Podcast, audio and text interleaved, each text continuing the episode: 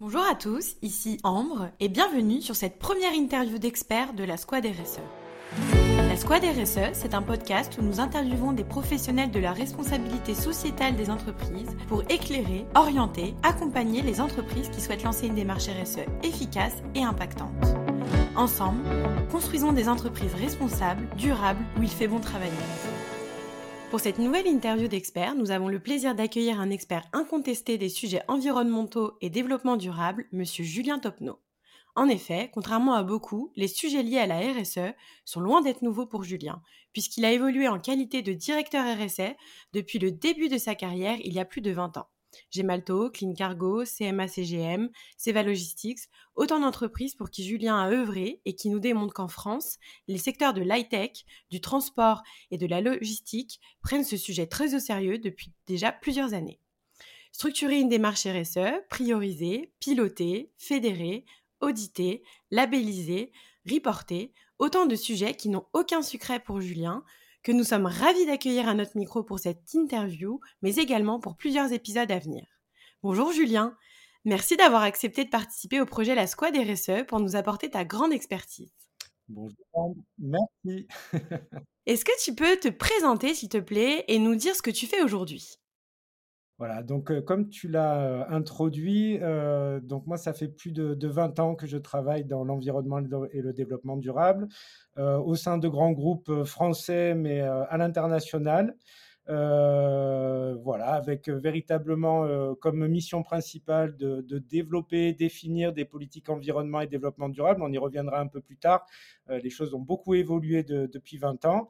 Et depuis septembre, en fait, j'ai créé ma société de conseil, Climax Consulting, qui vise à accompagner les entreprises dans leur stratégie de développement durable, de RSE, d'environnement ou de climat. Et tu accompagnes quel type d'entreprise? C'est tout type d'entreprise ou tu as un secteur de prédilection?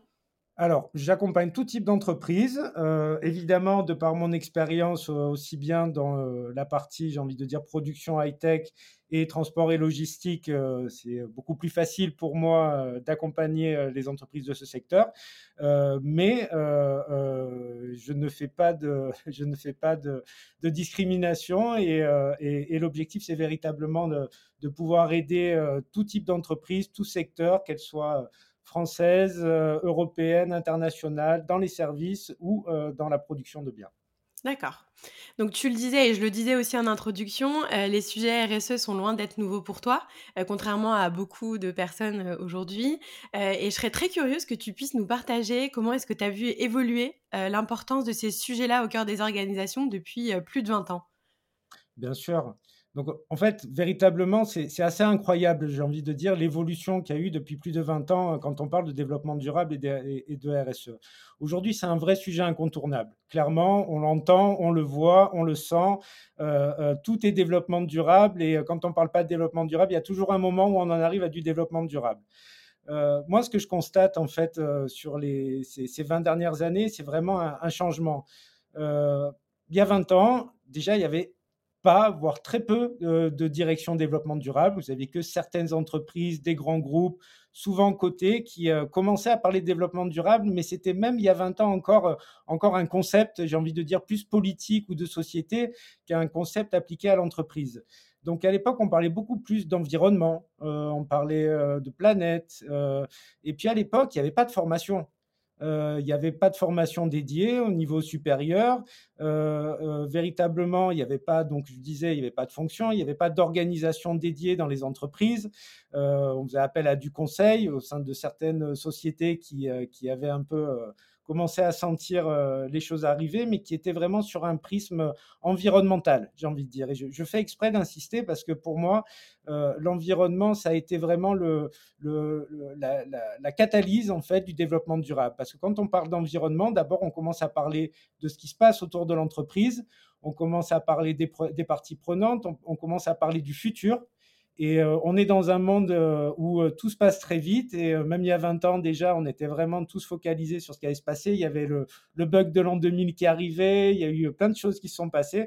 Donc on n'était pas forcément du tout dans une logique de, moyen ou de long terme. Entre-temps, il y a eu des réglementations majeures qui sont apparues, parce qu'encore une fois, il y a 20 ans, il n'y avait pas d'obligation de, reporter, en fait, sur sa performance environnement, développement durable. Il y avait des recommandations, par exemple, pour les sociétés cotées en bourse. Ce n'étaient que des recommandations, mais qui avaient déjà été prises très au sérieux par les, sociétés concernées. Et entre-temps, ben, on a eu le Grenelle de l'environnement, euh, entre vers 2011-2013 qui a commencé à poser pour un certain nombre d'entreprises des obligations de, reporting sur leurs enjeux sociaux euh, et environnementaux avec une liste d'indicateurs. Euh, en parallèle de ça, il y a eu évidemment des événements qui se sont passés, que ce soit des crises technologiques, des accidents, que ce soit des scandales, qui soient sanitaires, qui ont contribué ou qui ont, eu un écho particulièrement fort et qui ont fait qu'en fait le sujet euh, euh, du développement durable est devenu dans l'esprit du public un sujet beaucoup plus important qui, euh, il y a 20 ans, était encore réservé, excusez-moi l'expression, aux, écologistes en fait. Et aujourd'hui, on voit bien qu'on dépasse complètement, en fait, euh, euh, j'ai envie de, dire tous les bords et toutes les, approches, qu'elles soient politiques euh, ou économiques. Et on voit bien, en fait, que le, sujet est sorti d'un silo pour être complètement intégré. Donc, la prise de conscience publique, on ne reviendra pas sur, Greta Thunberg, etc., mais elle a eu un rôle essentiellement, enfin, essentiel dans la prise de conscience. Les accords de Paris, également ont été un, je pense, un, déclencheur très important parce que cela a vraiment engagé les États euh, et plus loin que les États, engagé les investisseurs, les financiers qui désormais, en fait, en plus de leurs obligations finalement de regarder eux aussi dans leur portefeuille ce qu'ils font, ben, finalement de, se poser la question de la, la, durabilité en fait de leurs investissements. Et derrière les investissements, c'est la durabilité des entreprises, de leur modèle d'affaires et de leur transformation. Euh, un autre exemple récemment en termes de réglementation, c'est euh, la CSRD, donc la, directive européenne, donc qui va élargir complètement en fait le scope de, reporting sur les, enjeux environnementaux, sociaux et sociétaux des entreprises, donc pour tous les pays européens. Et là où une entreprise française pouvait encore il y a 10 ans, 15 ans euh, même avec des filiales à l'étranger, bah, essentiellement reporter sur ses activités françaises, désormais, elle n'a plus le choix. Donc, je pense que c'est une, quand même une révolution et un jalon, encore une fois, très important euh, qui fait que la RSE devient incontournable. Et quand on dit incontournable, euh, en fait, c'est plus un sujet d'expert, ça devient un sujet de la direction, ça, devient un sujet financier, parce qu'en fait, plus que de faire du reporting, et, j'ai envie de dire euh, un peu euh, de manière provocante de la communication, on rentre sur véritablement des attentes, c'est-à-dire une sorte de standardisation des informations qui sont demandées et de véracité des informations. C'est-à-dire que euh, avant on avait de la communication financière avec des auditeurs, un commissaire au compte. Et eh bien maintenant, aujourd'hui, on a de l'information extra-financière dont la, la, qualité et la fiabilité des informations revêt une importance majeure et j'irai un peu plus loin, la standardisation également, c'est-à-dire pouvoir comparer une entreprise à une autre devient un enjeu clé. Euh, en parallèle de ça, quand je disais la RSE est incontournable, on voit apparaître de partout des startups euh, qui sont en train de travailler sur plein de solutions euh, différentes, des sociétés à mission, donc avec la loi Pacte. Donc encore une fois, la réglementation a eu un impact très fort, en plus de la prise de conscience publique, mais en plus de la prise de conscience du marché. Moi, en 20 ans, ce que j'ai vu, c'est les demandes des clients qui ont explosé. Euh, avant, vous aviez quelques clients qui vous posaient des questions. Il y en avait un ou deux qui étaient vraiment exigeants. il y en avait quelques-uns qui posaient des questions. Et au fur et à mesure, on voit qu'il y a beaucoup plus de questions, que c'est un, critère dans tous les appels d'offres et que désormais, on dépasse l'appel d'offres. C'est-à-dire que ce qui est demandé par les clients, c'est un véritable engagement et en fait un travail continu.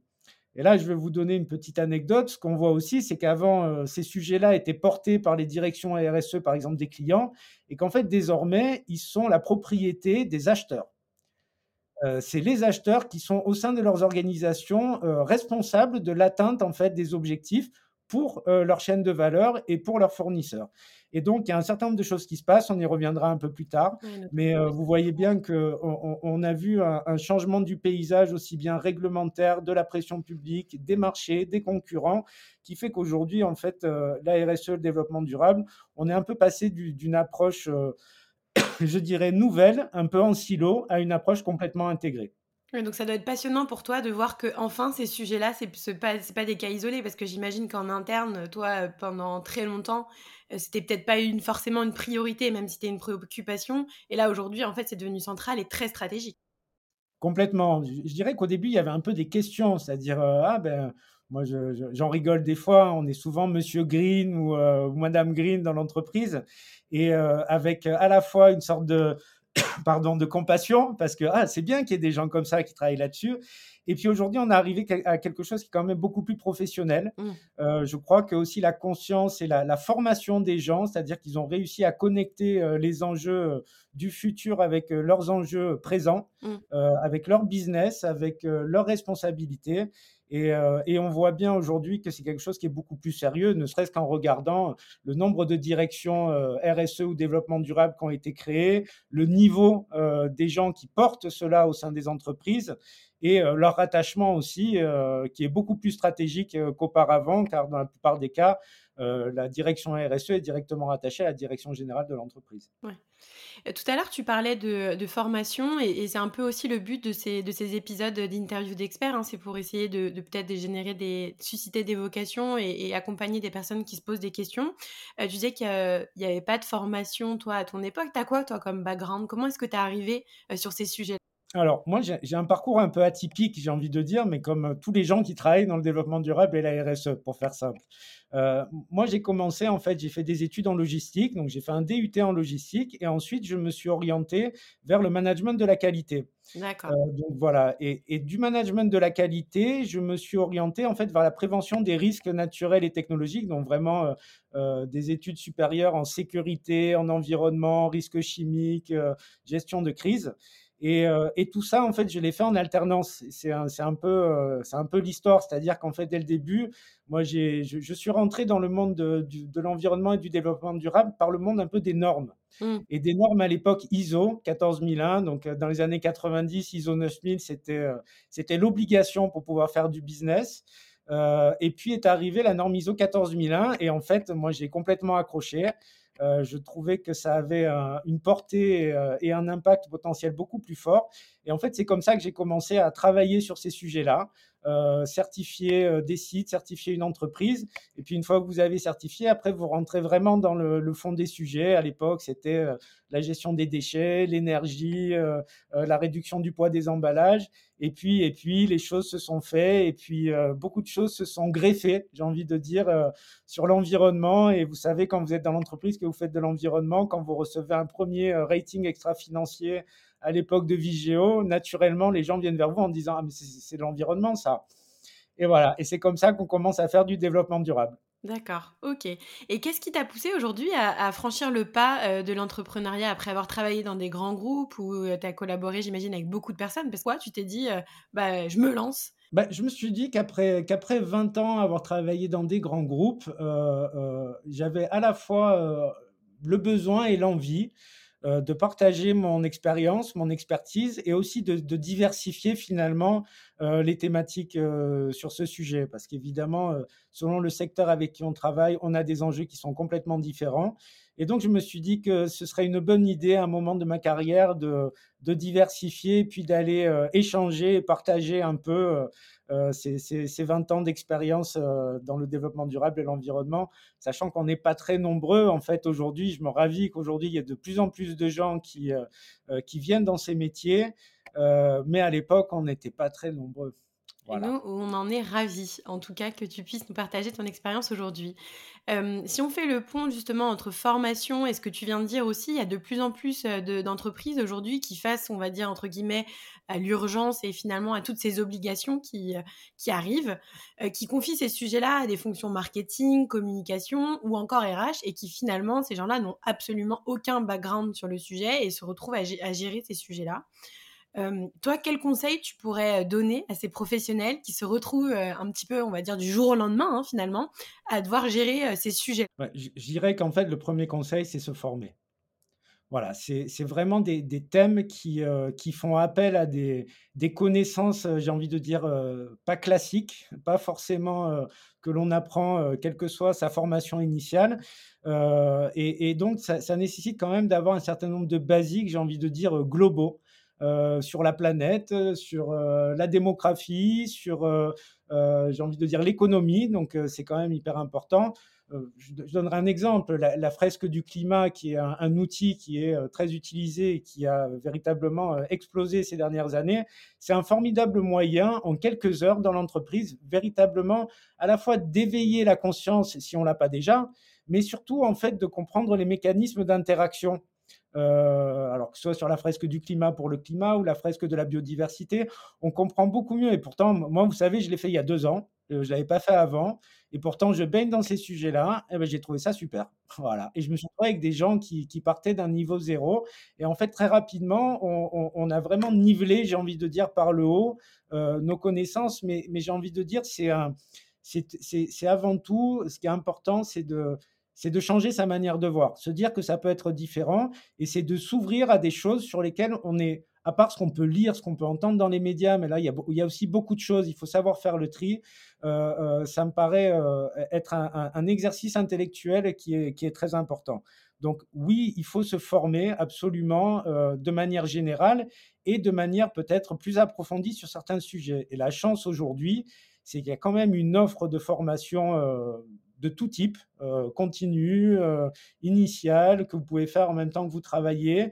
Et puis, il y a des outils euh, comme LinkedIn aujourd'hui, vous avez par exemple énormément d'informations qui sont disponibles, sans parler des, des MOOC et des choses comme ça. Donc, en fait, on n'a pas d'excuses aujourd'hui. L'histoire, c'est pas de dire il n'y a pas de formation. On peut pas. En fait, il y en a plein. Et moi, je recommande absolument à tout le monde de, de se former et de rester humble parce qu'on en apprend vraiment tous les jours. Mais vraiment et donc, tu nous parlais de, différentes formations et aussi beaucoup de documents. Est-ce que, que je sais aussi qu'il y a beaucoup, beaucoup d'informations C'est parfois difficile de choisir et de se dire aussi même par où commencer, hein, parce que c'est des sujets qui sont très vastes. Est-ce que toi, tu aurais euh, quelques recommandations à faire euh, sur des lectures à démarrer ou peut-être des, formations? Alors, tu nous as parlé de la fresque du climat, mais euh, pour aller un petit peu plus loin, est-ce que tu as d'autres référentiels où toi, tu dis ça, c'est des, des choses absolument à lire, absolument à écouter parce que euh, c'est vraiment intéressant et, ça permet de partir de zéro et de, monter en compétences. Alors, moi, je, vais, te et je vais vous donner une anecdote. Quand j'ai commencé ma carrière, euh, dans les années 2000, je parlais avec quelqu'un de mon entreprise qui, qui, commence à me dire Mais ouais, mais développement durable, c'est super, mais tu sais que c'est pas nouveau. Je dis Mais qu'est-ce que tu veux dire par là? Il me dit Mais tu sais, en 1972, au Club de Rome, déjà, ils en avaient parlé. Il m'a dit, je viens de lire le livre qui, euh, je n'ai pas le titre en français, mais le titre en anglais, c'est euh, Limits to Growth, donc qui est, euh, véritablement le, livre qui a posé un peu les bases de tout le débat d'aujourd'hui sur la capacité du monde à répondre à ses besoins. Et en fait, moi-même, je l'ai lu pour la première fois il y a trois ans. Et ce livre, alors, je trouve qu'il est fantastique. Il y, a, il y, a, vraiment une approche aussi économique. Hein, c'est vraiment une démarche économique j'ai envie de dire, euh, très poussé, euh, mais ça démontre que quels que soient les scénarios, donc vous avez cinq hypothèses qui sont prises euh, dans, dans ce livre, mais quels que soient les scénarios, globalement, on va avoir un problème. Ce problème, on est en train de le toucher du doigt, on le voit, mais en fait, le livre est beaucoup plus puissant que ça et, vous donne vraiment les tenants et les aboutissants. Et quand on parle d'avoir dépassé les, neuf limites planétaires, c'est exactement ça. Donc moi, si j'avais un conseil à donner, si j'avais une, référence à donner, je dirais véritablement, prenez le temps euh, de lire euh, Limits to Growth parce que c'est quelque chose qui date euh, des années 70, donc ça a 50 ans, mais ça n'a jamais été autant d'actualité. Et c'est pas un livre politique, c'est pas, voilà, on n'est pas sur, sur, sur, sur, des concepts, on est véritablement sur une, analyse en fait des besoins, des besoins humains, des besoins matériels pour répondre à nos besoins de consommation et de croissance et on en arrive à un vrai sujet qui est un sujet aussi porté par euh, d'autres grands noms euh, que tout le monde connaît, comme Jean-Marc euh, Jancovici, mais bien d'autres, sur la sobriété. Mmh et, c'est un peu la conclusion pour moi de, ce livre, c'est véritablement la sobriété, c'est le vrai sujet à la fin. D'accord. Voilà. Sinon, dans les formations, dans les informations, moi, je recommanderais, sans faire de la mmh pub, je sais que la AXA Climate School, c'est, quelque, c'est un outil qui est très puissant et qui est très adapté à, à beaucoup d'entreprises. Et euh, sinon, The Shift Project. Voilà, The Shift Project, vous avez énormément d'informations. Après, euh, on peut vite être noyé, mais ça, c'est comme tout. Euh, à un moment donné, il vaut mieux pas, s'éparpiller et puis, et puis essayer d'aller vers forcément à la fois des lectures générales, mais parfois des lectures un peu peut-être plus centrées sur votre secteur. Et il existe de nombreux groupes et de nombreux forums où vous allez trouver des informations plus spécifiques au développement durable dans un secteur donné. Ok, on remettra vraiment évidemment dans, le, dans la description euh, de l'épisode ces, tous ces éléments-là en lien que tu viens de nous citer. Euh, merci beaucoup Julien, en tout cas pour toutes ces anecdotes et, tous ces éléments. Euh, pour les auditeurs qui souhaitent te contacter, qui auraient des questions suite à l'écoute de, de cette interview, où est-ce qu'ils peuvent te retrouver? Alors, je, vous pouvez me retrouver sur euh, mon compte euh, LinkedIn principalement. Vous pouvez me contacter, vous pouvez euh, m'envoyer des messages. Je me ferai un plaisir de vous répondre. La Squad RSE, le podcast des restats sociétales et environnementales. Nous espérons que cette première interview d'experts vous a plu et que vous avez pu, grâce à Julien, comprendre l'évolution de la RSE de ces dernières années. Si c'est le cas, n'hésitez pas à partager cet épisode, mais également à lui attribuer une note 5 étoiles sur votre plateforme d'écoute et pourquoi pas à commenter. Nous serions ravis de lire vos retours. Vous retrouverez Julien dans plusieurs épisodes des capsules du podcast. La capsule numéro 1, qui s'intitule Démarrer sa démarche RSE, dans laquelle Julien nous expliquera les contours d'une stratégie RSE efficace. Il nous guidera également sur les étapes à suivre pour déterminer les objectifs et priorités de sa stratégie RSE et établir sa feuille de route. La capsule numéro 2, qui s'intitulera Pilotage et reporting, dans lequel nous aborderons les sujets du KPIs et du rapport extra-financier. La capsule numéro 5, Comment embarquer son écosystème, où Julien nous expliquera comment il a mené des collaborations sectorielles dans ses expériences pour servir la démarche RSE de ses organisations. Enfin, nous le retrouverons dans la capsule numéro 10, Zoom Transport, dans laquelle il nous livrera tous les leviers incontournables pour gérer l'impact de ces transports. N'hésitez pas à vous abonner au podcast pour être notifié de la sortie de ces capsules. La Squad RSE, le podcast des restats sociétales et environnementales.